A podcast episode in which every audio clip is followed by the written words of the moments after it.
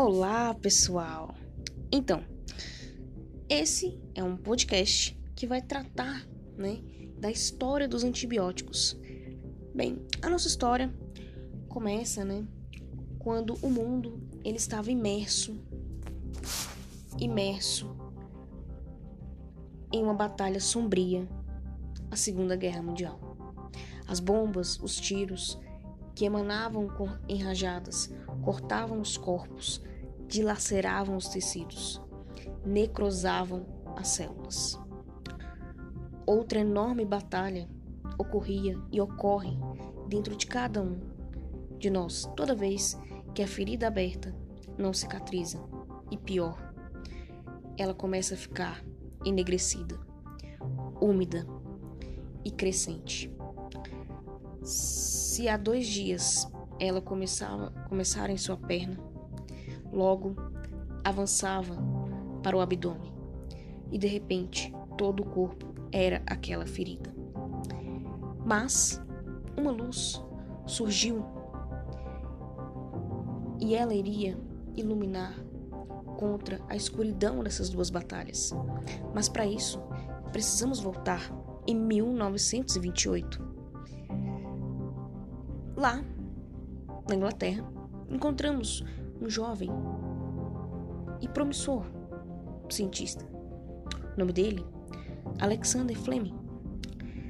Ele estava lá no laboratório do hospital no qual trabalhava e percebeu que seus estudos sempre iam e vinham e nada acontecia.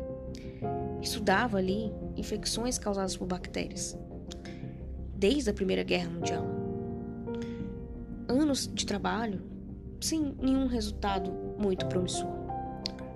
Foi quando, um belo dia, ele resolveu sair de férias. Deixou as suas placas onde ele cultivava as bactérias eh, da qual estudava em cima de uma bancada e saiu. Ficou, pensou, aproveitou aquele tempo. Um mês depois, Fleming voltou ao seu laboratório. Claro, né, gente? Todo mundo precisa voltar das férias. E lá, ele percebeu que havia mofo sobre as placas. Algo muito comum. Tudo mofava. Lembramos, lembramos, pessoal. A Inglaterra é um lugar muito, muito chuvoso, muito úmido, muito propício. E aí, não deu muita importância, porque isso acontecia sempre. Aí ele pensou melhor, ele resolveu. Aí ele falou: bem, preciso lavar essas, essas placas. Antes que ele fosse lavar, ele percebeu que havia algo diferente. Percebeu que o mofo havia matado as bactérias da placa. Separou esse fungo, identificou e descobriu que se tratava do penicilin, do penicillium notatum, e verificou que esse fungo secretava uma substância, que logo ele chamou de penicilina. Essa substância proteica matava as bactérias. Então, Fleming, com sua imensa vontade de, de provar que conseguiria tratar as pessoas de infecções,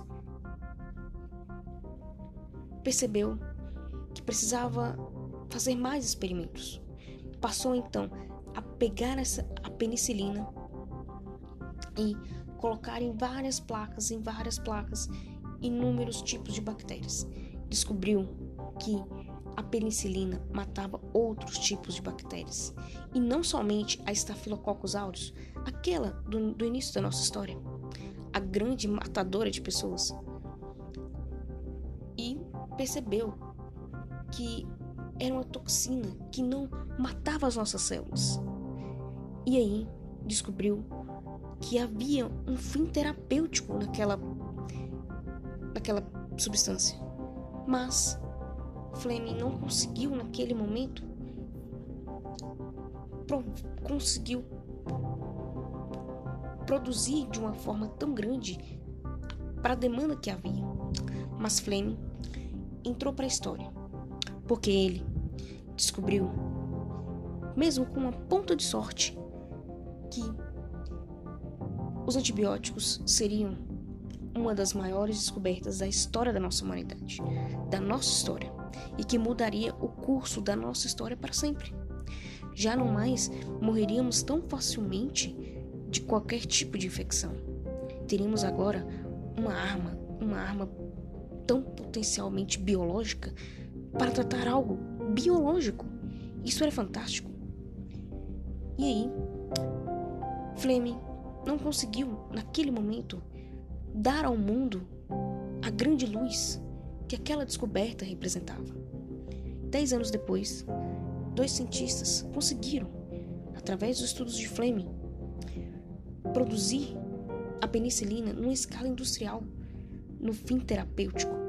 Conseguiu com que se pudesse encapsular a, aquela substância e aplicar nas pessoas.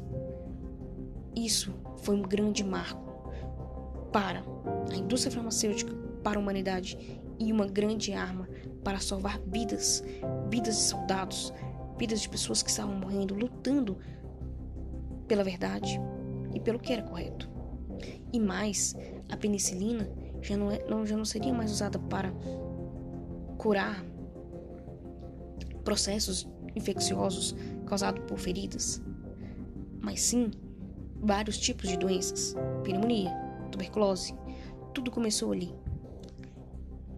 Fleming foi reconhecido por isso. Ganhou o Prêmio Nobel de Medicina em 1945, algo que pouquíssimas pessoas têm. Fleming pode ter sido um dos responsáveis pela garantia de uma grande pela garantia da nossa qualidade de vida hoje. Porém, hoje sabemos que os antibióticos eles são muito comuns, muito usados. Mas surge hoje, a cada dia, um desafio mais forte, um obstáculo maior. Alguém que bate de frente contra essa luz. Alguém chamado superbactéria. Precisaremos então de um superfungo? Pense nisso. Fica aqui, pessoal, esse nosso podcast. Ele teve aí como fundamento, né, com princípio, é, contar um pouco da história dos, dos antibióticos. Espero que vocês tenham gostado e fiquem aí esperando pelo próximo. Até mais!